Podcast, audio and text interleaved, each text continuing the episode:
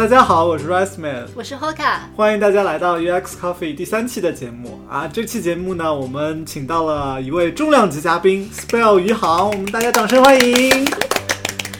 好的啊，我来先念一段啊介绍性的话啊，你要像华少那样念，华少那样，我靠，那就没有人能听懂了。那我我还是正常的念了。一亩三分地知名 ID Spell 的真身，计算机背景成功转型设计的先祖，University of Washington HCDE 专业首个录取的大陆留学生，并在入学后顺利获得全额奖学金。留学期间与 Amazon、Microsoft、HTC、Chase 等知名公司合作过实习设计项目，曾作为百万用户的 GoToMeeting 产品 Web 端的设计总监，现任职于 Salesforce 收购的最贵的创业公司。Relate Relate IQ 呃 Relate IQ 的高级设计师啊，总算念完了啊 呃，这个这这这段介绍我们是从哪里找来的？网站上，对可能是谁给给你介绍的？对，这写的有点那什么，有点浮夸。要不那我觉得很好的概括了啊，我们这位做过的事情，对我们这一期的这位嘉宾有多么重量级啊！好的，那我们请那个 Spell 余杭给大家打个招呼，然后介绍一下自己吧。嗯，好的，嗯，大家好，我是余杭，然后大家都叫我 Spell。呃，刚才那个介绍比较浮夸，就实际上我就是一个嗯，在美国留过学，然后现在在硅谷工作的一个设计师。嗯，现在在一家做 To B 的公司，然后可能做的东西和大家的生活联系并没有那么紧密，嗯，但是是一个挺有意思的一个领域，就是销售这个领域，然后在做呃 Senior Product Designer。嗯，自己工作的类型其实这么久以来换了不同的公司呢，很像是一个 PM 加一个 designer 的一个 combination，所以是有挺多有意思的东西，希望也可以跟大家分享。这样，嗯，好，那我来讲一讲我们我是怎么认识 Spell 鱼塘。那这个是一个非常非常古老的故事，但是真的是打开了我的人生的一个大门，应该是对我们两个人都有很大影响。嗯。Sp 嗯，Spell 余杭是这样子的，我们国内有一个非常知名的论坛叫做一亩三分地分地，对对对，可能啊、呃关注那种计算机专业相关的这种留学申请的同学可能都会知道。然后可能在若干年前，我已经记不清是多多少年前了，二零一三一二年，一二年啊，这是暴露年龄了？二零现在已经二零一六年，四年前，我们啊、我跟那个 Hoka 两位主播，其实那个时候就正在申请美国的这个啊、硕士 HCI 的项目，然后那个时候呢，网上的相关的资料其实非常非常少，然后 Spell 是一个神奇的存在，它在一亩三分地这样一个就是。几乎大家都是申请什么软件工程啊、嗯计算机专业的这种地方，写了一篇呃论坛的帖子，就是介绍了自己申请 HCI 专业的这样一个过程。说老实话，当时那篇帖帖子真的非常非常鼓舞我。嗯大开眼界，而且就对，原来还有这样的专业可以对申请，对对对对，说实话，真的那个时候对 human computer interaction 是什么完全都不知道，一直到了看到那篇帖子，我才知道哦，原来还有这样一个专业。我模糊的可能有我们有一个概念，就是感觉哎，好像计算机并不一定全都是写程序，那还有什么东西可以申请？然后那篇帖子鼓舞我，一方面是啊、觉得哎有一个新的专业可以申请了，还有一方面呢，实际上是 Spell 在那篇帖子里面非常详细的介绍了自己的背景，然后让我能够 说哎这样的背景和我挺像的，我也可以申请试一试，而且就是包括后来 Spell 也也有在论坛上，我感觉好像有 follow up，就是说自己在那边的读书都挺顺利的。对，对，所以所以应该说是一个非常重要的一篇帖子。我不知道这篇帖子有多少个，你有关注过？到后来有被多少人看或者回帖吗？我觉得可能之所以他有不少人看到，是因为那个论坛每一年会有一个那种精华的那种合集，嗯，然后可能多年以来都只有我一个人真的去写了，就是这个领域申请的一些经验，所以他在那个合集，可能很多人上去就会下载那个合集，就会看到。对，所以我觉得这个可能是一个比较广的传播途径吧。反正基本上所有的人，呃，如果有申请这方面的学校的见我都说，哦，你就是那个 Spell 呀，对。啊 是这种感觉，所以我也不知道具体有多少人看过它。其实自己根本也没有想到会有这种影响力，但是对，对，但是我相信应该有不少同学都像我们一样，嗯，从中获益良多。对对对对，然后可也可能是因为可能在那个论坛里面搜索 HCI 申请，就它就是一个 top 的一个结果吧。对，好的，嗯，那这就是我们是两位主持人是怎么认识 Spell 的了。那我们下面想要就是深入了解一下 Spell 在这过去你在美国待了几年了？这是第五年多，快六年了吧？快六年了。对，对，这六年的生涯，我们要一个一个来 了解一下。我们先从你在那个 UW 啊、你们怎么念 UW UW 对 UW 啊，比较比较正宗的念法。UW 这个 HCDE 这个项目来讲嘛，好像你是、听说你是首位大陆学生，呃对是真的吗？呃是。我后来就是对我后来就是调研过，确实之前我们上一届大概录取了两个还是三个国际生，嗯。然后只来了一个，好像还是印度人。就是我我知道的途径，只能说从学校给的官方数据上，然后之前就再也没有 international student。嗯嗯。嗯，其实有一些，我觉得有一些机缘巧合吧，就是这个项目它从我那一届开始改成了就是晚上上课，然后大家如果了解西雅图这个城市的话，可能知道就是嗯，西雅图有几个巨头公司，嗯，然后微软呀、亚马逊呀这些，其实公司福利都不错，所以有很多就是已经有多年工作经验的人会选择回来镀个金。所以你这样的话，你想跟这些人就是竞争去读一个研究生，其实比较难。然后学校也比较喜欢要这样的人，因为你来了这边读了研，然后你就升职了，走上人生巅峰啦，你就更有可能会给学校反馈。其实美国大学都是这样一个机制嘛，所以他就会觉得我录取一个从中国远道而来的学生，不知道混多少年才能出人头地，然后 才会能给我们捐钱，就可能会更不希望去录取这样的中国学生。但是。嗯，自从就是录取了我之后，逐渐的现在开始有一些大陆学生了。嗯嗯对。那你是第一位大陆学生，你是怎么知道这个项目，或者说，嗯，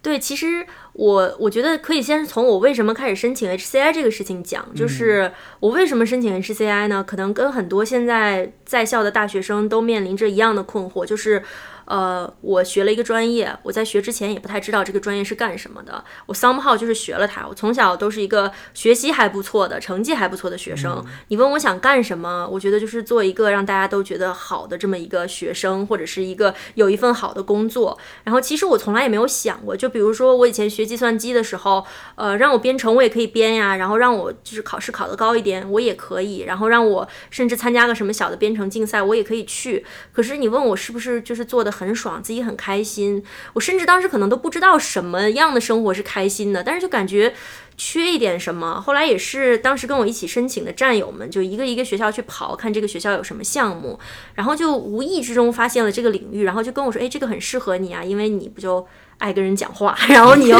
你又喜欢做点设计什么的，你平时又又老嫌弃我们做的界面丑，呃，好像这个跟你跟你想做的东西很沾边儿。然后我就了解了之后才觉得，哎呀，好像有一个东西真的自己如果做了会很开心，然后就大胆去申请了。其实当时也有点纠结，因为也拿到了几几个其他不错的学校，然后我觉得每一个家长可能都会有一个名校梦吧，就希望你的孩子去非常有名的学校。然后我当时拿到了就是你们两位的那个 Michigan 的 offer，其实因为他的世界排名非常好，然后我爸爸又恰好听说过，就觉得哎呀。这个学校好呀，后来又 后来又拿到了布朗，那他毕竟是常春藤，对也会让就是就是父母就觉得，哎呀，这个说说出去就是脸上有光。但是当我了解了就是 UW 这个项目，我其实当时都从来没有想过能被他录取。然后当年大陆我也知道，我那一届大概有十几个人都申请了，我也不我其实都不知道为什么选了我，就是到现在直到今天仍是一个未解之谜。但是当时拿到了之后就觉得。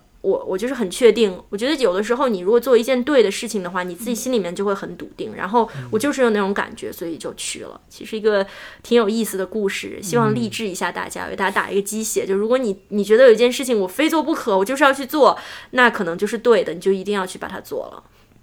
嗯，好感人。那鸡汤已经开始喂起来了。好，我的擅长的路线。嗯，那啊，那个时候是二零一二年，差不多一一年，一啊一一年，对对对。为什么要纠结在年份上？是？要知道这是这个历史啊，就是五嗯年以、五年以前，HCI 这个专业就几乎我感觉还是非常非常小。UX 这个词在国内都没有很多普及的感觉。对，可能嗯用户体验都不是个事儿。那个时候 iPhone 才出了三 GS 之类的吧，对对对是。对，是的，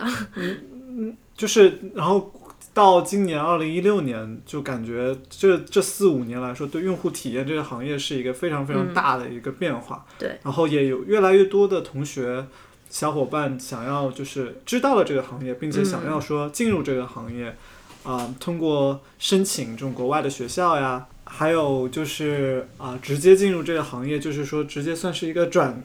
转专业，或者呃就是直接说申请这个设计师这样一个岗位，来就是成为一个用户体验设计师。嗯，那感觉我我至少在生活在 bubble 里的我，感觉这是成为了一个热潮吧。嗯，你怎么看待这个热潮，以及说你对于这些转专业的同学或者说小伙伴有什么想说的？嗯，对，其实我觉得当年我在就是开始申请的时候，对于这个行业认识的比较狭隘，因为我本身是学计算机的，所以我觉得人机交互就是一方面是人，另外一方面这个机就只有计算机。但是实际上现在 HCI 的应用领域已经非常非常广了，就是除了计算机之外，比如说现在有一个很火的一些技术，像无人驾驶，大家可能不会觉得无人驾驶有很多跟这个计算机或者是跟人机交互有关的，但是实际上，嗯，它就有一些很有意思的这种交互模式，比如说，嗯，我怎么样从就是如果要让它变成就无人驾驶，我不能说我摁一个按钮，车就立马开始自己开了，因为这样会很不安全。然后或者是我又摁一个按钮，这个就立马转回给我让我开，那我可能根本就没有准备好。所以它就有很多很有意思的这个交互模式，要去做很多测试。他们提出的一些模型，比如说我在方向盘的两侧有两个 pedal，然后我要把这两个这个按钮一起摁下去，并且摁的时长，比如说五秒或者是八秒，然后我这个车才会切换到就是自动驾驶模式。然后反之，如果切换回来也是一样的，这样就是一要既要减少误操误操作的频率，又又不能让这个交互很复杂。那么其实这些都是人机交互所要研究的这一个领域。然后我觉得就是 HCI 学出来的人，不仅可以做，比如说用户体验，可以做设计。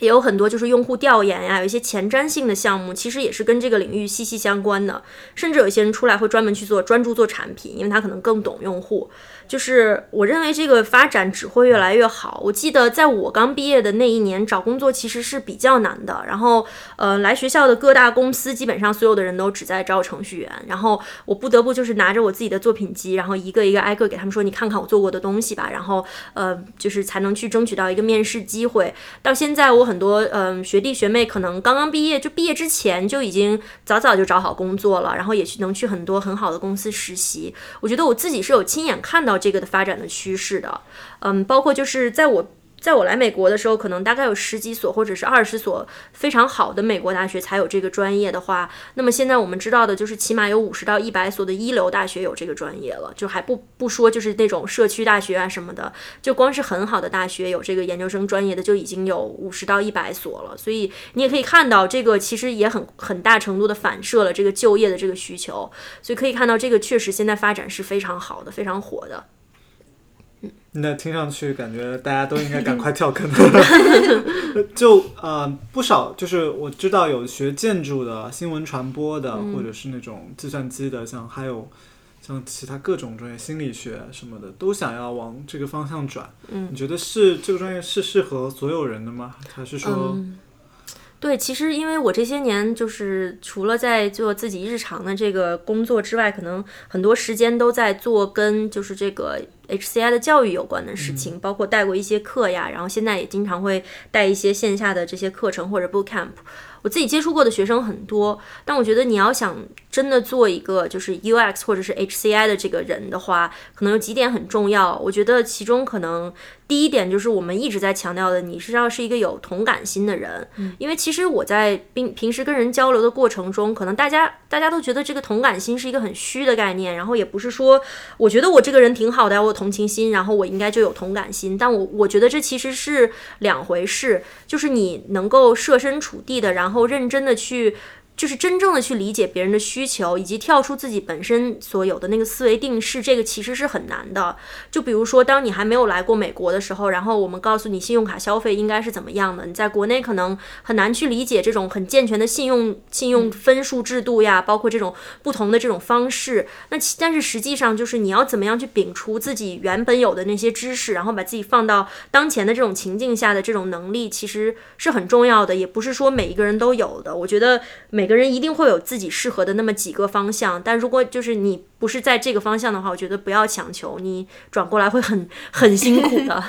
然后这个是很重要的一部分。第二个就是我觉得我见过的好的做 UX 或者做 HCI 的人都很热情。就其实，嗯，你们也知道嘛，我们有很大的一个群，然后我经常会有。朋友就讲说，我觉得这个群就是我自己平时在微信上加了十几二十个群，但我觉得这个群是一直以来氛围最好的，因为设计师们在一起很喜欢去分享我今天看到的东西，我听到的东西，我我发现的有意思的趋势。而相对来说，可能我的很多其他的群只是在大家有需求的时候会出来问一个问题，或者是发一个红包或者发一个小广告，真正的就是那种很健康积极的交流相对会少一点。我也不是说就是自夸我们设计师，我们有很多龟毛的地方，嗯。但是就是相对来说，我觉得大家对于这种对于你想做的这件事情的热情度，相对是我见过所有行业里面最高的。所以如果就是你觉得自己不是这样的人，或者是不喜欢这样的群体的话，可能也是要慎重的。对我觉得这两点是很重要的一个准则吧，去衡量你是不是适合学这个。嗯。那么现在有越来越多的小朋友在申请 HCI 的这个专业，然后你刚刚也说到了啊，你觉得怎么样的小朋友会比较适合当设计师？那我想从小朋友的角度来看，他们申请的时候，嗯，就我们知道你是在一亩三分地上面发了你申请的那个帖子，然后从此之后就有很多人来帮你啊，找你帮他们改文书，或者是看他们的 resume，或者是看 portfolio。嗯嗯，我就想知道，你觉得那些招生的委员会，他们对于小朋友的文书啊，或者资料啊，或者是他们的硬件啊，会有一些什么样的要求？嗯，或者是怎么样的小朋友会比较容易升到啊他们理想的专业？嗯嗯，对，其实我觉得这可能也是大家比较关心的一个问题，但是我可能会讲一个，就是大家可能刚开始想起来会比较难接受的一个一个观点啊，就是。中国学生一定会问我，我 G 多少分，托多少分，我 GRE 就 GPA 有多少，然后我才能申请怎么样的学校？但是这个在我心目中，其实这个思维就不是这样的。然后我也跟不少就是专业就比较好的 HCI 专业的这种系主任啊，或者招生委员会打过交道。嗯，我觉得其实美国的教育有一个非常有意思的点，就是我我要把教育提供给需要教育的人。也就是说，如果你什么都会，你的简历里面写的我什么都会，我完美的 GPA，完美的 GRE，我什么都明白，我做的项目，项目经历一大堆，可能其实对于美国人来说，相对来说你是并不需要被教育的人，你反而要给我一个非常真实的理由，你为什么要回来读书？你你告诉我的理由不是因为啊，我我年年学生会主席，然后我我 GPA 四点零，而是我觉得我学了这个能做到我以前做不到的事情。所以其实我我的看法。可能恰恰和很多人不一样，我觉得也可能是我当年申请成功的一个呃重要的原因之一吧。就是我没有想过我要去展示我是一个多么多么出色的学生，我只是想告诉他我做过什么以及我想做什么。嗯，我觉得不仅在我身上受用了吧，其实我我这么多年接触过的，就是不管是我的朋友或者是我的学生都一样，就是嗯，大家可能还是多少印证了我这个想法。然后我跟一些就是招生委员会的人去聊。就是大家好像也确实是这么想的，我觉得这是中式思维和美式思维的一个很大不同。但是，就是如果你要问我，那我也总得有点硬性的这个标准吧，不然我心里面会觉得就是，呃，那我就不考托福了，不考 GRE 了。其实不是，我觉得不管什么时候你做任何一件事情都一样，就是你不能有短板，在这个基础上你再有一个长处，你就会很有，你就会对自己有信心的多。不管是你现在就是申请出来留学，还是你毕业了想找工作，或者是你之后想跳槽想升级，都一样。你不能说有什么地方做的特别不好，比如说你二点零的 GPA，那就算你表现出了极大的。激情，别人会觉得你缺乏学习能力，你还是没有办法很好的去证明自己。尤其是现在，就我说的这个 HCI 这个方向，在美国非常的火。那各大院校虽然都开了，现在可能招生的数量是几年前的十倍、二十倍了，但是美国人自己也想读呀。你怎么样去就是表现你比他们还要厉害呢？像嗯，现在很多学校为了更好的筛选学生，基本上在去年申请开始就是嗯都要面试。那你怎么样去应付这样就是很很复杂的这种面试的情况呢？甚至就是如果你还想要点奖学金，你怎么样去证实自己有这个能力呢？我觉得其实这个是嗯很重要的。那么可能就说你你托福只考了八十分，那别人就会觉得你有这个交流能力吗？它一定会有一些条件会去筛筛选掉你的。所以我觉得大家不管怎么样，不要留短板。如果网站上说我们想要一百分以上的托福，那你就要考到一百分以上。你要是考九十多分，你想想你要用一个多大的长处去弥补你这个不足的这一点，对吧？嗯。所以听起来，在硬件上主要就是达到学校官网上的那些要求，对。然后在材料的准备上，主要是要真诚的表达自己。做过的事情和想要深造的愿望，对，就像其实我们跟那个呃你们所在的 Umish 的那个招生，就在招生办公室工作过的那个嗯，就是同学和老师都打过交道，然后他们就会说，他们说我我看中国学生的这个简历的时候非常的 confuse，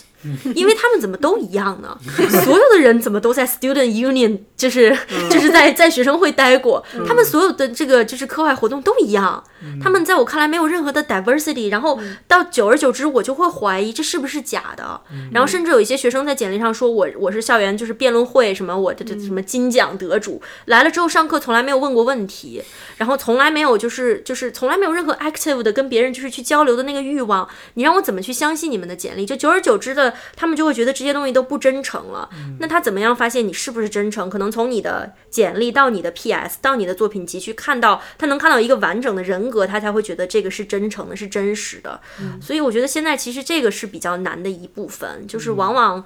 画蛇添足，我觉得反而是没有用的。就你是什么样的人，这个要真诚的表达出来，这个可能是最加分的项。嗯，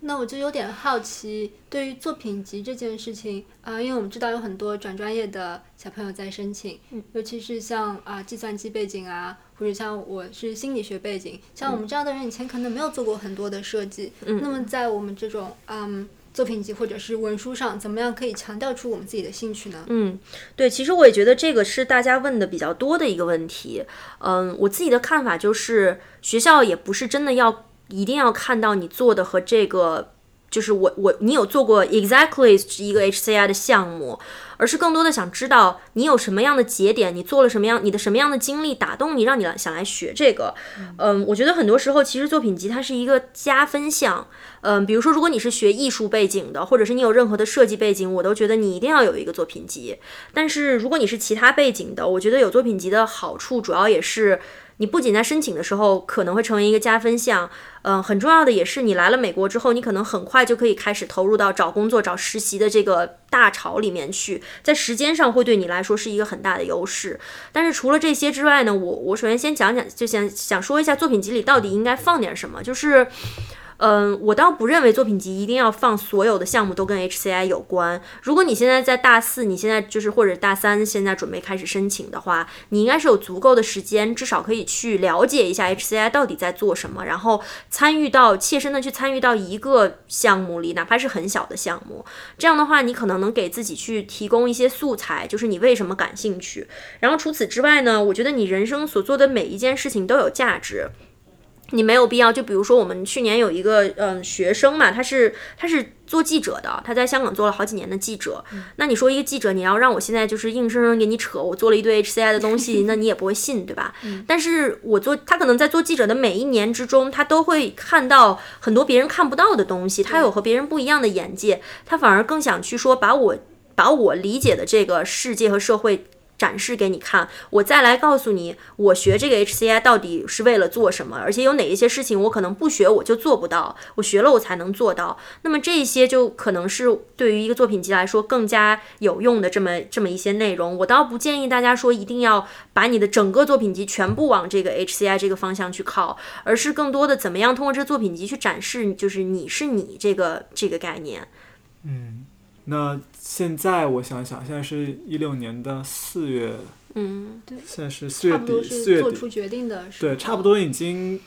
admission offer 都应该发了吧？我已经记不太清楚，都应该发了，对，发完了。然后发完了以后，其实很重要的一件就是事情，就是有很多人都会拿到多个这种学校的呃录取通知。那怎么样子在这多个学校当中做出一个选择？你觉得？在选校的时候，他们应该看重哪些地嗯嗯，东西？对，其实我通常会问学生几个问题，然后是我当年没问我自己的问题，所以我选择了一个 hard 模式，就大家都觉得 我去了西雅图，然后好像又听起来，哎呀，你又去去又是好像没有别的中国人，然后你又拿了奖学金啊，这样那样，你好你好牛逼啊，然后你一定过得顺风顺水吧？其实不是的，我真的选了 hard 模式，因为没有任何前辈的经经验可以借鉴，然后也没有谁可以真的来就是给我一些指导吧。嗯包括校友网络比较单一等等，我其其实从中还是受到了不少的教训的，所以这是我觉得我当时没有问自己的问题，所以现在如果有人来问我选校的这个建议，我都会问他这几个问题。嗯，第一个就是你想过你自己的这个职业发展吗？比如说你是想留在中国，就是留在美国，还是想回中国，甚至是你以后会不会有深造的想法？然后包括就是你你对科研这些有没有兴趣？就是你到底你的发展这个这个倾向你是怎么想的？比如说如果现在让我重选一回，如果我知道我当年就觉得我一定要留在美国工作，我就是为了留在美国工作我才出来读书的，那我可能考虑考虑应该去 Michigan。因为 Michigan 么有 Michigan 就是有这个就是现在健在的就是所有学美国学校里面校友人数最多的就是 Michigan，嗯，当然它指的应该也是精英校友，就是 Michigan 的校友网络非常非常好。对对对，你们在湾区应该能很清楚的感觉到，就大家一呼百应，而且各个公司就不管中国人、美国人、印度人都有很多 Michigan 的校友。其实这个校友网络一定不能小觑，就美国也是一个这种。就是人人脉社会嘛，所以这个其实会有很大的帮助。那我所有的同学都是微软、亚马逊、波音、星巴克，就这几个大公司。星巴克是怎么混进来的？星巴克有很厉害的那个设计，对对他们有很厉害的设计团队，然后。对啊，所以就是他们其其实相对来说是一个挺单一的这样一个校友网络，然后对于我后期的发展其实没有起到任何的作用。然后，嗯，当然 UW 是一个很好的学校，但是就是这些，我觉得是一个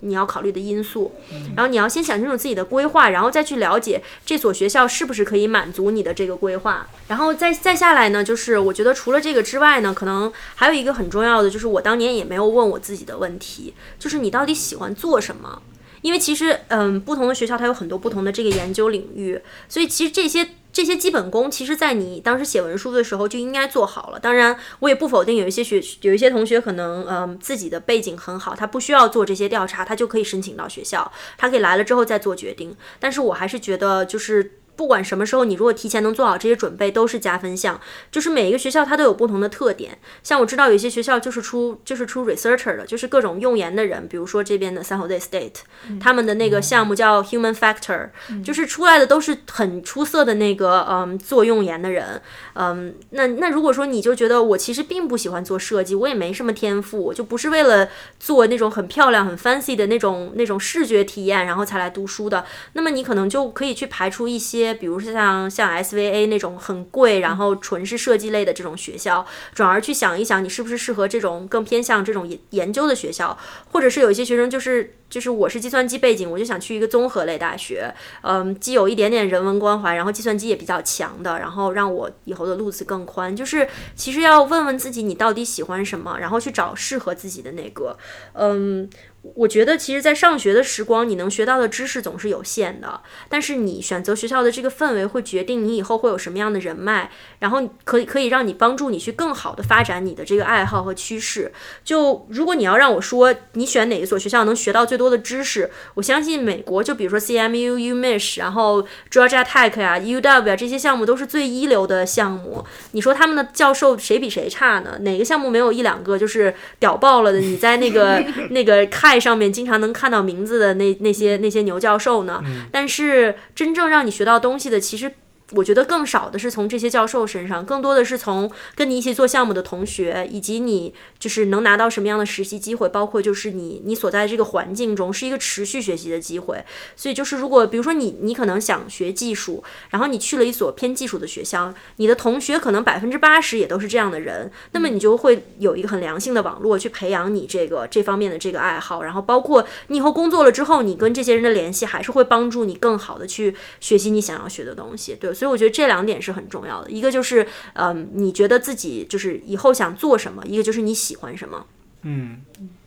如果知道了自己以后想做什么，可能在选学校的时候会更有目的性一些。每个学校虽然看上去都是 HCI 项目，但还是有一些对，其实差异还是蛮大的。对，而且我就就我所知，好像就是有的学校算是呃时时间长度也不一样，有的学校是一年的项目，有的学校是两年的项目。嗯，对，其实其实这个这个问题也有不少同学问过我，比如说可以举几个例子，像嗯康奈尔的项目就是一年的，嗯，然后在几年前这个项目很好，然后当年也拒了我，就是这是一个很好的项目，而且有名校光环，但是这个项目只有一年。然后，由于一年的项目就业压力又比较大，他们可能和像 CMU 这种传统的这种名校，就是 CMU 的特点就是所有科技公司都会去他们学校招人，所以他们的项目就是你即使不是学计算机的，你也有机会接触到这些公司。那康奈尔可能不是说这种理科类的强校，那么我本来就不会有那么多的机会去接触这种公司，我又是一年的项目，我就是有一些同学不得不做出妥协，然后去转去做技术，因为技术可能相对会更好找工作。嗯，不是说这个项目不好，只是说可能像你如果英语就是贴着线刚刚刚刚好进去的，你对自己的口语什么也没有特别大的信心。那我倒不如觉得你选择一个时间更长的项目，让你更好的去适应美国的生活，然后你再去找工作。但反之，如果你是一个已经在国内有三五年工作经验的人，你出来纯粹其实一方面是想镀金，然后一方面就是你你找工作的压力也没有那么大，然后你你专业知识也有，你又有工作经验，你的简历会比普通的应届毕业生好看。那你去一年的项目又省时间又省钱，那我觉得可能对你来说就是好的。其实没有好或者不好的项目，只有适合或者不适合。的，如果说你，嗯、像我知道的，像 RIT 吧，它有两个，它有两个 department 都有 HCI 这个方向，然后一个是是 MFA 学位，就是是艺术类的学位，然后一个是就是 Master of Science，就是就是普通的这种研究生、科学研究生的这种学位。然后呢，他们这种他们这两个的区别就是，他们的正常的这个 HCI 的这个研究生项目是两年，但是这个项目基本上就是都是技术背景的学生，然后出来很多人也做了技术相关的这个工作。你如果是一个艺术生，你进去会非常吃力，你没有任何编程背景，你要从头开始学，那这个可能不适合你。但反之呢，如果你是一个就是这个做做就是技术背景的，你没有任何艺术基础，你不会画画，你也不会做图，然后你去读了他那个 MFA 的学位的话，那进你一进去就发现大家就是能用 Photoshop 渲染出来牛逼的不行的作品，你可能 自己也就就就压抑而死了。所以所以我觉得这个其实就真的是哪一个项目更适合你，一定要花时间去做这个研究，不然来了之后吃苦的真的是自己。嗯，嗯，你当时是计算算是计算机背景对吧？，我是然后计算机。计算机背景，然后来了以后一年啊、我知道 UW 的项目是两年的，对对当中有一个暑假是给你们去实习对的，对对对对。然后啊、你是去了亚马逊呃，那个暑假其实我是在西雅图的孵化器里面的一家 startup，、啊，然后在孵化器见了很多很有意思的创业公司，还是挺挺对挺有意思的一个暑假。嗯，对，那然后后来去了亚马逊。后来去了亚马逊，嗯，然后就就是我开头念的那一段话，不知道大家有没有注意啊？就是一个在 UW 的首位大陆留学生，在读研期间就已经跟 Amazon、微软、HTC、Chase 这种大公司感觉有合作项目啊，或者说在里面实习啊。就我们想知道你是当时还是一一年、一二年这种时候，你是怎么争取到这样的机会的？嗯，那，其实其实我觉得我是一个就是屌丝逆袭的故事吧，就多少有点在逆境中特别努力的想证明自己。然后我做的第一步就是，我觉得我是一个就是在国内从来没有工作过，也没有实习过，就是说白了就是一分钱没有做过，一分钱没有挣过的一个米虫。然后来了美国之后就觉得，哎呀，我花的也是美金，然后自己好像也没有什么就是没有什么建树，然后我们的课也都是晚上嘛，我就觉得那我白天的时间我为什么不用来就打打工或者什么的？然后我就去在学校里面找各种 RA 啊、TA 那种机会，然后运气非常好，找到的那个 RA 刚好是我们学校的 IT department。他刚开始找我进去，其实想让我做那种 product support，就是有点像，比如说今天这个这个这个这个 IT 的这个网站 down 了呀，你去看一看怎么回事啊。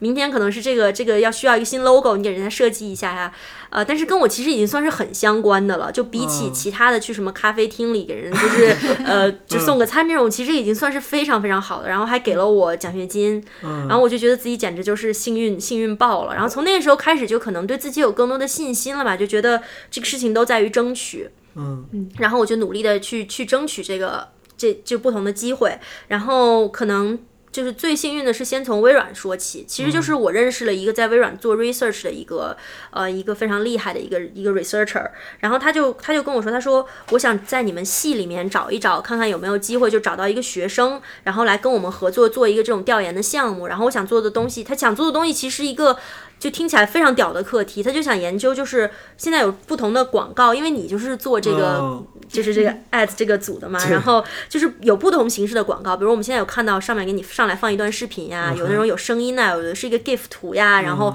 有的就是那种呃，就是就是你必须要点 continue，然后才能就是再往下一步看的呀，就有很多不同这种类型的广告，然后有些可能就是非常简单，只是一个 banner，但它就 always there。那你就是在这种不同的广告形式中，我什么？样子的广告放在哪里是最有效的？他就想做一个这样的研究。其实听一听，其实他挺复杂的。嗯，然后他就觉得我一个人其实根本是做不来的，我我一定是需要就是有一个人来帮我。然后他就，但是他们组又没有那个经费，所以他们就说我能不能去找一个学生呢？就是我我可能待遇很低，或者是我给你付你的学学分的那个 credit 的钱，然后你来跟我一起来做这个项目。然后我当时一听，我说，哎。我呀，我呀，也不用也不用在我们系找了。然后他其实当时有点 skeptical，他就觉得你行吗？他可能想找的是那种就有点工作经验，甚至找个 PhD。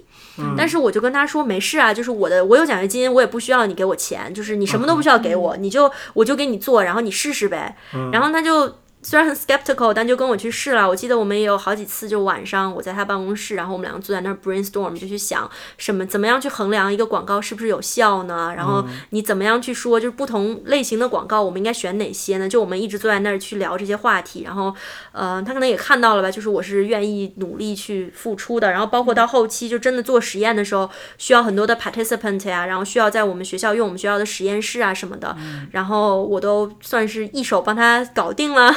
就是还是我自己也学到了很多，但是就从那次之后就更相信自己了，觉得哎，你看机会都在于争取嘛，然后就努力去试试。然后后来有一些项目，我们这个项目的一个好处就是，我们有一些课题是真的会跟一些公司去做的。像微软这种是属于我自己就狗屎运，就刚好遇到这么一个人，刚好要找人，然后我就毛遂自荐了，就成了他们的一个就是这种像虽然也不算是 intern 嘛，但是真的就是跟他们合作了项目，并且就是做的还不错，然后也是就是可以真的可以放到你的简历里面去的一个一个活生生的这么一个研究。嗯，然后其他的有一些像像跟 Chase 和跟那个 HTC 都是属于他们。要在学校里面找学生给他们做这种项目，然后我就我们就在学校里组组队，然后就一起去给他们做。然后像亚马逊的话，其实其实这个我觉得也是我刚才就回到我说的这个人脉的这个重要性。其实，嗯，亚马逊的工作也是因为在很长时间以前，我的一个学妹她想要去亚马逊，然后她就一直很积极的在跟那边联系，但是她亚马逊一直就是这公司反应很慢嘛。对，你也在那边实习，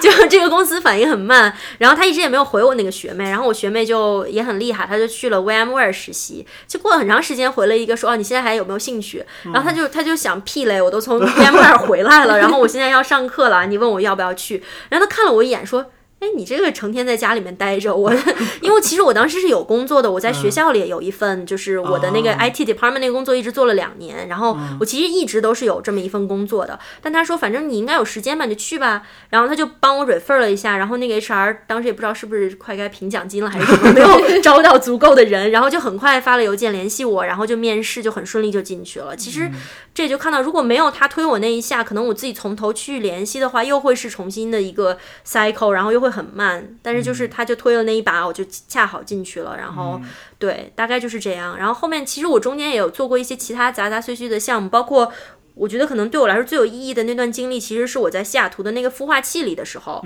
因为就你每天看到的都是一群人在。Crazy idea，然后当时创业还没有现在这么火，所以就是一个孵化器里可能就聚聚集着西雅图所有想创业的那些人才，然后他们每天就穿着睡裤呀，然后睡不醒就睡在公司呀，然后有的人就是一个 one man show 啊，然后你就看着他们就是定期的会有那种投资人到那个孵化器里来，然后大家就会就举办那种 pitch 那种 competition，然后你就上去一两分钟去 pitch 呀，然后我就学到了很多对我来说就是现在想想都特别特别有用的。那个那个经验吧，然后我觉得其中一个可以分享给大家的，就是他们当时就说，如果你不能用一句话清楚的讲清讲明白你的点子，这就不是一个好点子。哎，这句话我好像也听过。对，就是对当时的当时那个投资人来讲的，然后我觉得特别特别对。就之后我面试什么的都把这个，包括就是跟程序员撕逼也是，就是我的 这是我的宝典，就是我一句话就能讲明白我做了什么。你如果讲不明白，我觉得你你可能自己讲着讲着你就没有底气了。然后对我的这个影响很大，所以我觉得其实那一段也是一个很有意思的这个经验。嗯，如果说就是有什么建议的话，大家如果想要比如说找实习，嗯。就可以任性一点，去一个反而是一个创业公司呀，甚至就是不是那种嗯最名气最大的公司，你可能会开不一样的眼。对，嗯，还是那句话，当我我们要了解到 Spell 当时做这些事情都是在一一二年的那种情况下，现在就是现在，我觉得不管什么同学到，就基本上几乎所有那些比较知名的 HCI 项目都已经有。大陆的学生，或者说至少是讲中文的先烈们，在在前面已经帮你铺了路了。就是如果想要 refer 内推，或者说给你介绍一下这个经验，都已经有比较成熟的那个体系了。嗯，我还是比较倾向于认为这个不是什么狗屎运，这是机会都是给有准备的人的。如果如果你不能够面过那些，比如亚马逊的面试啊，或者说微软那个人觉得你你你不能帮他搞定在学校里面那些实验的。设备啊，或者场地啊，这种，那人家可能也不会想要跟你合作。你是先要具备这些能力，你才能够抓住这些机会。对，嗯，好吧，那我就承认吧，我其实挺厉害的。前面的话都是胡讲的。对，确实挺厉害的，不然也做不到今天这个地步。还有，我觉得就是在美国，就是勇敢的去争取自己想要的东西，也是一种非常重要的能力。嗯，就是很多时候。其实没有看上去的那么那么复杂，很多时候就是你开口说我想要，然后可能就会这个，然后在你在想办法在做这件事情的途中证明自己，然后你就可能会获得很好的机会。嗯嗯，所以我们接下来的问题就是，对于在 HCI 毕业了的小朋友，然后他们想要找设计的工作了，他们要怎么样去为自己争取到比较好的工作的机会呢？对，其实，嗯，这个也是我的好朋友石头哥，就是也安利一下，你们可以去采访他，他非常 非常非常的厉害，是我非常尊敬的一个一个大哥。好了，记下然后，对他，他曾经就是我们两个在一起交流的时候，我们就说，经常遇到一些，就不管是学生呀，或者是就是小朋友们刚毕业，然后来问我们的问题就是怎么办呀，我该怎么办呀？然后就他一直在问的问题，说怎么办呀，怎么办？然后我们就说，你有这个时间在这焦虑，你就去做事情啊，因为你不做，你就永远都做不到。你如果一直在担心啊，怎么办呀？我找不到工作，哎呀，怎么办呀？我没有 offer，那你可能永远都做不到。就是很多时候，你都先问问自己，你真的够努力了吗？你你问心无愧的，就是尝试了你所有的可能性了吗？嗯，就像我我之前有一些学生，嗯，我在硅谷带一些线下的那种，就是帮助同学去转专业，可能他们不是说真的是学了 HCI，因为我觉得你学 HCI 其实还好一些，你就有我我有我有的学生是那种。我就不是学 HCI 的啊，我现在可以举个例子，我有同学生是学景观的，而且他就是景观毕业拿到 Master，拿就是拿的是 Master of Landscape Design 那种专业，就是八竿子打不着，所有的 HR 跟他打电话都会问他，那你为什么要转专业啊？那你没有专业知识啊？我凭什么相信你可以啊？就这些的，可是他还是找到工作了。嗯，然后就我觉得对啊，所以就是他非常非常的努力，一直在尝试，他很认真的在做自己的 portfolio，然后有机会就是就会去就就去接一些小的项目去做，有钱没钱的，只要我能练手都行。然后平时就是嗯，我觉得就非常非常的努力。我觉得就是你自己一定要努力了，你才。有资格说我失败了，你都没有努力，你连失就失败的资格都没有。我当时的情况就是，嗯，我刚才说的就是我去 career fair，嗯，去各种招聘会。我记得我当时在苹果的那个 booth 前面停了，我说我是一个 UX designer，然后我想找这个 UX 的工作。他那个那个人小哥是个程序员，他问我 What is UX？然后我当时就觉得 Oh my God，就是这个世界上可能 U UX 做的最好的公司之一的员工不知道什么是 UX，就是当时就是这种情况，就是没有远没有现在这么火。就现在可能任何一个公司都会说啊 We need a designer，但是在当时是不是这种情况呢？我们就然后。那在这种情况下，我怎么办呢？我我做的就是我把我的简历打好，然后我拿着一个 iPad 去的那个 career fair，然后我见的每一个 recruiter，我都跟他说我是谁谁谁，然后这是我做过的所有项目，你你你来看一看，他们就会 play around with my portfolio，他就会看到 portfolio，然后我做的很精心，就上面有很多细节，然后就啊 interesting 啊 nice Amazon，就是他们就很认真的在看，然后有一个嗯，然后。聊完了之后，我就会跟他们说，他就就就比如说，大部分 recruiter 都说，可是我们没有 UX 的 open 呀，然后就是说我我都不知道我们有这有没有这个 department，你你你确定吗？我说对，我确定了，我在网上查了，你们是有这么一个 open，然后我觉得我我我我会合适。他说行，那我就回去帮你就是把这个简历递上去，但是我也不知道他们会不会递啊，所以我就会问他们说，那你能不能把你的邮箱给我？因为你有了邮箱，你才能跟他联系嘛。然后我就记得非常非常清楚，当时对我非常鼓舞的一件事情就是，呃，有一个德国老大哥，然后跟他聊了很长时间，因为他长得凶凶的嘛，聊很长时间，他终于就好像聊开心了，然后我才敢问他，我说能不能把邮箱给我？他说，You know what？我觉得就是这个 career fair very stupid，然后就是 people talk too much，然后 I never give my email to anyone。他说因为就是 I hate when you 就 email me after a career fair，I don't even know you，就是稀里哗啦讲了一大堆，你知道德国人就很直接，然后。但是他说，但是 I will make one exception。他说，because you really impressed me。然后他就把那个，他就把他的联系方式给了我。然后回去我就发了 follow up，就是非常感谢你。然后我再复一遍我的这个 portfolio 的链接和我的这个，嗯，我的这个简历。然后他回了一封邮件给我，他说我已经把你的这个 forward 给那个呃我的我们的那个 head of HR 了。然后他说我不管你就是能不能，他是 EA 的，他说我不管你能不能加入 EA，我都要告诉你，我觉得你一定会非常 successful。然后他底下就附了他 forward 给别人的那封邮件，他写的什么？然后他里面就写他说。我他就说就说了点客套话，就什么啊，昨天 career fair 很棒呀，什么谢谢你把我送去啊。然后我当时心里想 bullshit，但是后面后面他就说，他说我我认识了不少有意思的学生，但是有一个人我一定要隆重的介绍他，然后说呃有就是德国人那种很严谨的。For three reasons，然后第一个是他来这边非常非常 well prepared，然后第二他有一个非常非常棒的 website，然后他说就上面就展示了所有他做的东西，他说 as far as I can tell 是非常非常 quality 的 work，然后第三个就是我觉得他非常的就是他这种精神很打动我，然后说我们我们一定要就是帮他安排一个职位，然后他其实当时我对这些 title 还不太懂，他应该已经算是一个 principal engineer，就是比较高级的一个工程师了。然后第二天 HR 就联系了我，哦，就是其实我觉得就是你你有尝试足够的，你有就是你有 try hard，你就 try harder，你真的有。就是很努力的去尝试嘛。如果没有的话，就不要跟我说，哎呀，我找不到工作。我经常会问我的学生，你给多少 HR 发过邮件？你主动在 LinkedIn 上勾搭过一个那个 recruiter 吗？嗯没有啊，害怕。我说那你就没有资格来跟我讲，说我我我试了，但是没有用。你都没有，你都没有试啊。那我周围很多就是当在我那届毕业的还有刘刘嘛，嗯，他也是啊，他是自己主动去看到，哎，这是个 Google 的 HR，那我给他发个邮件嘛，给他说一下我的情况，他所以他就进了 Google 啊。当然故事，当然故事远没有这么简单。他肯定是中间付出了很多努力和这个汗水，包括就是他自己怎么样去跟 HR，就是他也发了很多石沉大海的信。但是确实啊，就是你一直去坚持，一直去努力去做，就会有结果。你是一个 portfolio 都没做好，从来没有给一个 HR 主动联系过，然后没有在群里面找一个人去说给你内推，或者是找一个那个学长师兄帮你去内推的。你真的没有资格去，就是去说，就是你自己啊，很努力的在找工作了。我觉得那个就是在我看来就是呵呵。对，嗯，你看还是很厉害的一个德国人，在一个至少你是 one of the career 许多许多的学生。对对对对。这个真的是很厉害，而且 E A 是很多人梦想的那种公司，特别对游戏公司，对很多男生来说，哇，好想去一夜工作。没有，我是收到了很多巨信的，就是不是所有的事情不是只有光鲜的那一面呢。就是我记得，我记得就给大家打打气吧。就我以前是一个多么烂的人呢？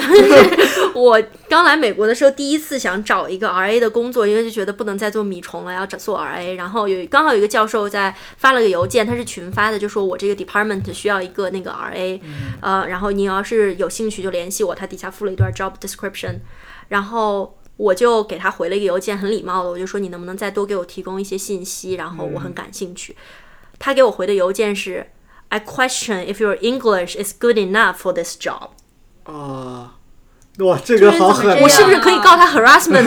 这要 是在工作中发生，你可以告他 harassment 的。对。但是我当时也就是觉得。懵了，就懵了，然后就非常非常难过，然后呃，就觉得自己真的这么差吗？然后，但是后来就觉得，可是如果我在这儿就是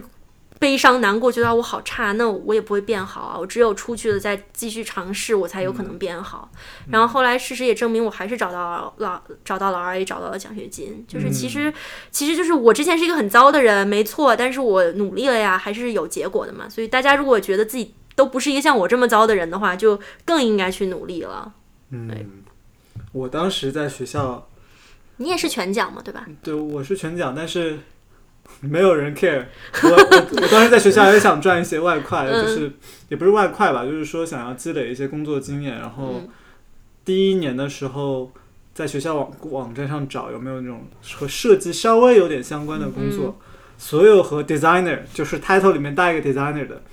要么就是直接拒了我，要么就是没有鸟我的。嗯，就从来就没有一个一个人，我都不知道他们有没有看我作品集，或者看了就觉得不 qualify。然后后来到第一年的，我不记得是上学期还是下学期，到最后觉得嗯不行，这个自己实在太差了，然后一定要找一份工作证明一下自己。嗯但是没有 designer，没有 designer 要我，那我就只能去做一个 front end 的那种嗯嗯 development。但我当时是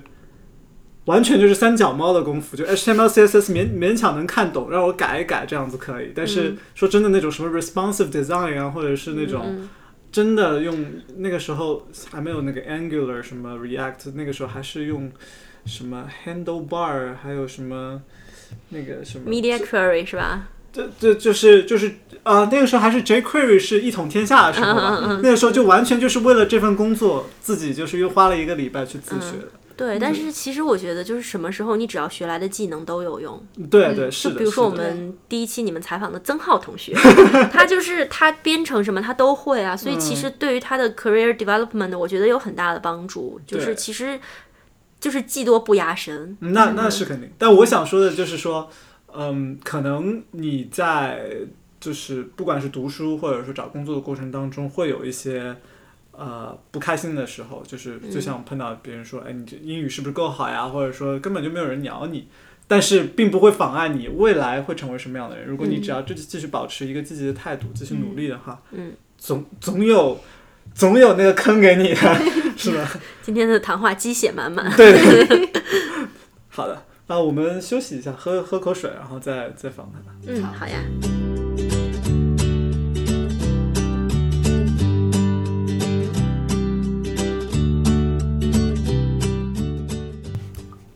好的，喝完水，呃，喝完水回来，那个，呃，接下来一个问题啊、我们知道你啊、spell 你就是不仅指导很多小朋友申请出国这个 HCI 项目，这个你也帮助很多人就是提供找工作方面的建议。然后你现在自己也是一个 senior product designer 在嗯。Salesforce，嗯你应该也有去参加就是 interview 一些嗯。啊、junior designer 或者说一些别的人，你个你感觉就是大家在找工作的过程当中，有没有一些哪些常犯的错误，或者说你嗯。在，因为一般这种设计师找工作就是无非就是作品集啊，然后嗯。电话面试、那个 onsite 面试，你有没有看到一些大家常犯的错误，或者说你有什么建议给大家？嗯，对，其实我觉得这个我可以总结成三个方面吧。我觉得第一个就是想要装作自己什么都会，嗯。第二个就是从来不问问题，嗯，然后呃，第三个我刚才想了一个，但是给忘了，等会儿 你先 I 你 will get back to it。对，就先说第一个吧，这个从来呃，就是想装作自己什么都会，就是有的时候，嗯，我们见到的比较多的情况，因为我现在在的公司虽然已经被收购了，但是。呃，还是一个比较小的、比较年轻的团队。然后我们公司的同事确实也都比较厉害，就是刚来的时候压力也很大。你看着一公司的斯坦福呀、什么毕业生、哈佛呀什么的，压力还是蛮大的。然后你就想要说自己怎么样可以做得更好。所以我们的 hiring bar 其实也不能说叫高，其实我觉得只是和别的公司可能不太一样。嗯那我们基本上很少招 junior，但是不是因为我们不想招 junior，而是因为我们看到就是很多 junior designer 身上都有或多或少的有这个问题，嗯，就是想要说自己什么都会做。嗯，最最明显的一个反应就是，比如说你问他，你说，嗯，你现在做的，你你做的这个项目是一个什么呀？他就会稀里哗啦给你讲一堆啊，我们做了这样这样的 process，然后我做了这个那个。我其实老拿这个来举例子，我觉得有点尴尬了已经。但是这是一个非常实际的例子，就是比如说 persona，、你上课的时候做的那个东西，访谈了两个人，然后把人家的那个 quote 写在网上，那不是 persona。你也不要装作自己会做 persona，你说了就露馅儿，就是这种基础基础基本功都没有扎实的，就我觉得不要乱讲。嗯，然后这个是很容易出问题的。就现在其实。已经工作了的设计师可以想一想，你自己在工作中如果做一个 persona，是指跟两三个人聊天吗？如果一个 researcher 做一个 persona 要多久？就有些话是不能乱讲的。嗯然后或者是有些同学很想把自己，比如说自己课上做了一个项目，我 redesign Dropbox，他就写我的 client 是 Dropbox，我只要问你三个问题，我就知道你的 client 不是 Dropbox，你只是自己做了一个就是那种 fake project。对，然后那样的话会让我觉得，就是你没有经验。我与其想听到你没有经验的一个 fresh perspective，、而不是你上来之后跟我讲说，哎呀，我其实非常牛逼，然后什么这些，我不需要听到这些。我觉得一个 junior designer 最需要的是，呃，能够去学习的态度。然后你能认清自己，呃，我还有很多需要学习的，但是我很愿意跟着你去学。这个可能对于任何一个就是呃 senior 或者是 manager 来说都是就是比较可贵的。嗯然后我说的第二点呢，就是孩子们从来不问问题。然后这个我觉得其实是一个特别特别大的，我觉得更偏向于就是不仅仅是 junior designer，就是一个中国我的中国同事们在工作中也会经常出现的情况。就比如说像呃，有的时候我们像做以前我在 Citrix 组很大的时候，大家会做一些 design review，嗯，然后你你看到别人的一个设计之后，你就说，嗯，well the color is wrong。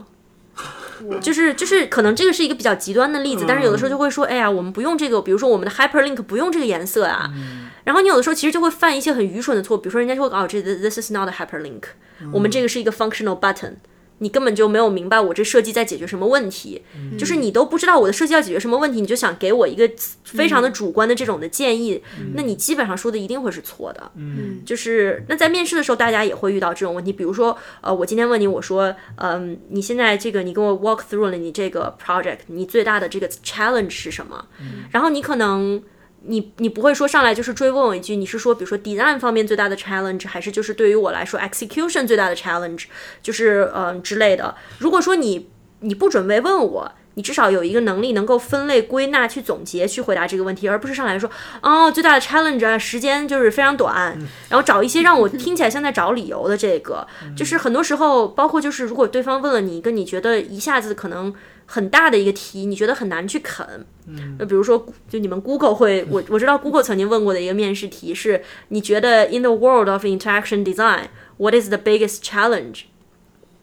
哦，这个题很难答，对不对？嗯然后我觉得很多时候中国学生遇到这种题，他就明显是慌了。他慌了之后呢，我觉得就是与其去问这个，就是比如说 How do you define challenge，、对吧？因为就是我是学计算机的，你是学心理的，我们对 challenge 的定义肯定不一样。你如果不去，你你与其就是去给他一个这个答案，你不如去问他一个，你将他一军，他反而觉得你在积极的思考，然后你可能最终就是。嗯，这个是一个不太好的 trick，但是就是 how to answer the question by not answer the question，、我觉得其实这是一个 art，、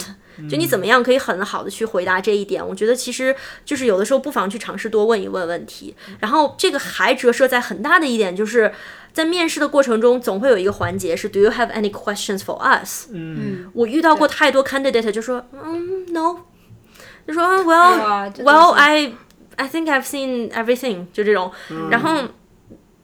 其实这是不好的，就是我我当然我我可能是个反例，就是我 ask too many questions，我老板就是 based on 我把我我问的那些问题写了一篇 blog post 去讲，就是一个设计师可能会问的问题，但是我可能是一个比较极端的例子，嗯。嗯，但是我觉得一定要问，嗯。就是你要去表，你怎么样让公司，就是我我们我们觉得我们的一个 immediate no 就是一个人来面试不问问题，嗯，这个人我们是绝对不会要的。然后我觉得就是你要表现出，第一要表现出你的兴趣，第二也确实要表现出就是我是在 evaluate 你们，你要让别人看到你的 value，而不是那种好我今天唯唯诺诺的来面了一场试，然后让你们来决定我的命运，就这不是。不是这样的，就是即使你是 junior 的人，你也要表现出自己有价值，然后有信心。然后刚才忘了的第三点，我现在想起来了，就是 我觉得是非常重要的一点，就是呃，很多时候 junior 的学生 never show collabor collaboration，上来之后就想说、这个项目是我一个人做的，嗯。对，那个你得到的好处是什么呢？你一个人做了一个 fake project，你不知道，就比如说你重新设计了 Dropbox，或者你重新设计了就是 YouTube，、然后你你没有任何的 business needs，你就是完全是自己有一个 need，然后你就去做了它。然后你做完了之后，你没有任何的 collaboration，就是我我来 evaluate 你一个 candidate，我想要的是你你善于学习，然后你能与人沟通和合作，并且你非常的 open，嗯，然后好了，你现在所有这些门儿都给我关上了，我都没有办法去问你这种问题。那我怎么去 evaluate 你这方面的技能呢？而且很多时候，其实，嗯、这样的话会让会让就是我我合作过的一些 manager 呀、包括就是更 senior 的人，就会觉得你是故意不讲的。可能你根本就不是，这个项目真的是你一个人做的，但是你去你要去想一想，就是哪一些地方你 consult 了哪些人，你可以去 highlight。尤其是，其实 UX designer 是一个非常非常的需要协作的这么一份工作，绝对不是你永远都是一个不是一个 one man show，没有这种可能性的。你和你与就是程序员呀、PM 呀这些人沟通的能力，是你可能能不能在这个职业成功的一个非常大的这个因素。嗯，那么你怎么样去就是呃去证明你能做到这些呢？就比如说，怎么样去证明你你可以你是一个 junior designer，但是你可以把交交代给你的活儿干好呢？如果你都从来没有过跟 developer 沟通的经历，那么我怎么就是我怎么能相信我先把工作交给你，然后你把图画好了，你去你去告诉 developer 好，我们这样这样去实现，他就能做到呢？我怎么去相信你有这方面的能力呢？就有的时候大家会说啊，我这个我在工作中可能交流的这些问题是因为啊英语呀、不是我的母语呀、哇，我觉得其实这更多的是你自己有没有那个想法去真的去做这个沟通，并且把沟通当做一件很自然的事情，然后它是一件很光荣的事情。然后你如果这是一一个 team project，反而应该是一个让你觉得很自豪的拿出来讲，这是一个团队项目，我在其中有贡献，而不是这是一个团队项目，所以我的价值就少了。我觉得这其实是一个非常就是非常重要的一个点，就是你怎么样去体现出你自己在一个 team 这种这种协同的这种能力。嗯嗯，我个我个人觉得，就是 show project 的时候，一些 junior designer 比较倾向于去展示说自己独立完成的一些项目，嗯。这是一个常常见的迷思吧，就是觉得好像我独立完成一个项目，就展现了我全方位的能力，嗯。从从研究到设计到最后输出，全都是我一个人来的。但实际上可能并不是这样，公司更愿意。事实上，就像你说的，就是大部分的、世界上大部分的工作都是靠团队协作来完成的。嗯你个人能力强是一方面，但你和人沟通，你有没有沟通的这个能力，其实是非常关键的。嗯包括你前面提到第二点还是第一点，就是讲问问题的能力。嗯其实我我觉得就是很多时候面试官想要看你会不会问问题，其实也是在考核你的这个沟通能力，因为在真正的工作当中，嗯，其实你也是通过问问题，不停的跟人跟人非常积极主动的沟通，来来就是去除掉一些嗯 ambiguity 那种东西。嗯嗯是这样子对对的。如果你能够在面试当中展现出这方面的素质的话，那我们可能更愿意相信你嗯可以在真的工作当中啊做好这个工作。嗯，对。这真的是一个常见迷思。我感觉我当时申请的时候也是比较喜欢说我自己独立完成的项目。得这其实可能有一部分也是文化的原因，嗯，就是我们中国人觉得，就是你是一个就是八面玲珑、什么都会的人，是一个很大的优点。嗯但是在这边可能更需要一个 T 型人才，就是你平衡的这这这个，你横线上有很多不同的技能，但你一定有一个纵深非常强的。那么你你 T 型人才就是在 teamwork 的时候可以垒起来，可以有更坚固的一个结构。嗯，啊，刚刚可能听众听到了一些奇怪的声音，我这里解释一下，是 Spell 家的猫在拉屎，它已经拉完了，我们节目继续。嗯嗯，好，接下来嗯，接下来一个问题啊，就是这个流程已经到这里了，就是、面试面完了，嗯，可能你面了好几家公司，然后到最后其实是到了一样一样的一个问题，就是你选择学校。相对的，就是你选择一个 offer，一个工作的一个 offer，嗯嗯，那可能这一点我可能觉得更难，因为你可能网上资料并没有那么多，你不像学校，可能网上你在论坛上啊，或者大家更愿意去分享这些资料。那在真的就不同的工作，可能你你很难说权衡，你也不是你很难对每一个公司都有很全面的了解。那你觉得在选 offer 的时候，大家应该怎么样做这个选择？嗯，我觉得怎么说呢？其实这个对 junior 和对 senior 的 designer 来说，可能有一定的区别。就如果你只是一个初出茅庐的这种设计师的话，呃，我觉得如果你现在还有几个 option，而且还能让你纠结，那恭喜你，证明你还挺优秀的。因为 其实如果如果就是我一直很相信一句话，就是你之所以纠结，是因为你面前的几个选择其实差不多。嗯如果一个特别好，一个就不好，那你就肯定能立马做出选择。之所以纠结，就是因为他们都差不多。那所以可能你这时候可以用一些其他的因素来帮你去排除，就是你到底应该去哪家公司。但是，呃，如果说就是你你连其他这些因素你也没有办法确定的话，那我觉得可能在我看来有几个非常非常重要的。第一个就是。呃，我觉得有一个迷思吧，就是千万不要觉得你的第一份工作里面，比如说你是设计师，你会学到关于设计的一堆东西，你可能不会的。你做的可能每天非常的 hands on，你从你以前 Photoshop、Sketch、Illustrator 每天换着用，你从这之后，你可能其实只用一种软件了。然后你做的东西很窄，就只做一种。你比如说你做 mobile，你从今年今年开始做一年的 mobile，你根本就不会像你想的，哎呀，从今天开始我就登上人生巅峰了，我就是所有的跨平台都做，明天还能做个 Apple Watch 什么的。其实不太会是这样，所以相对来说，我倒不是很在意。比如说，哎呀，这个这个公司用了 Illustrator，我根本以前不用，然后我是不是就不适合这个公司？我觉得这些都是非常非常，呃，就是不成熟的想法。我倒是觉得第一份工作教会你的一定是一个团队怎么工作，你在这个团队里怎么样去展示自己的价值。然后你能做什么？就是你能怎么样去更好的发展你自己？而这个发展指的不是说在设计能力上的发展，而是你你会对自己有一个更清楚的定位。就比如说，你可能会发现你去了一份工作，然后。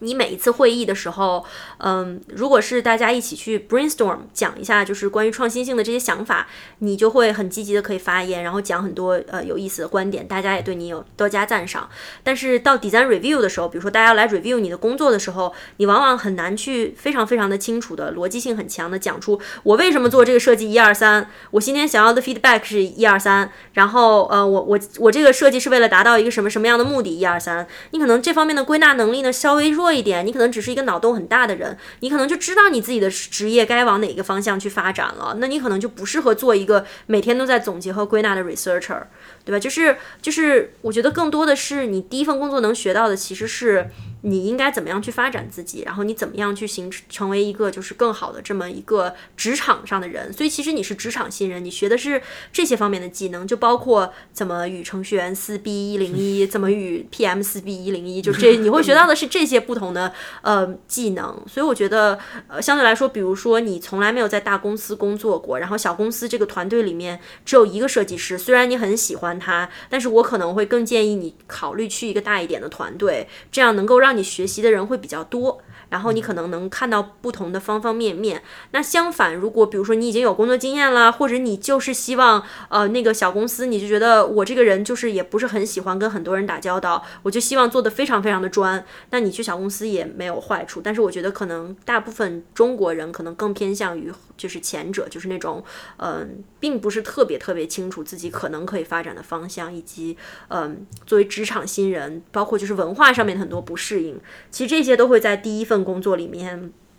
帮你去就是建立起这方面的这些意识吧。所以我觉得第一份工作更多的其实是呃找一个机会让你去学习。那么这是对于 junior 来说，我觉得对 senior 来说呢，反而是不一样的。就这个时候你要看的就不是啊这个团队我能学到很多，因为嗯公司招你就是给你一个 senior 的 title，是希望你来了不仅可以干活，你还能去带动 junior 的。那么你可能对就是更重要的职责就是。呃，你要去找哪一个哪一个机会可以给你更多的 leadership，就是一个公司它给你一个 senior 的职位，并且告诉你我底下有三五个 junior 让你去带，我觉得这可能对 senior 是最好的那个。就是条件了。我当时本来进这家公司的时候，我底下也是会有 junior designer，但是很不幸走了，然后我们也不招了。所以，而且我们的 junior designer 也是有好几年工作经验的 junior，也是比较厉害的 junior，并不是说就是 fresh grad，但是就是走了。然后老板一气之下也决定不再招任何 junior 的 designer 了。我现在有一个 marketing designer，稍微 junior 一点，但是呃也不 report to me，所以 所以就是就没有了。但是我觉得就是这个可能对 senior 来说很重要，就是你。你到哪儿去寻找 leadership？如果你找不到这种 leadership，比如说很多公司可能大公司层级很多，你就是一个小小的 senior，不会给你这个机会，也不要紧。那你至少有要有 lead 一个项目的机会，你要问清楚你进去之后会做什么项目，你能有多少 contribution，是不是上面还有一个比你高很多级的设计师要全局把控，你只是一个 title 高一点的 junior，那可能对你来说，这个就和你的上一份真正 junior 的工作差不了太多。那你就要去权衡这个是不是你想要的。也许有些人就是希望工作稍微安逸一点，因为毕竟如果你要做的工作少一点的话，你其实 responsibility。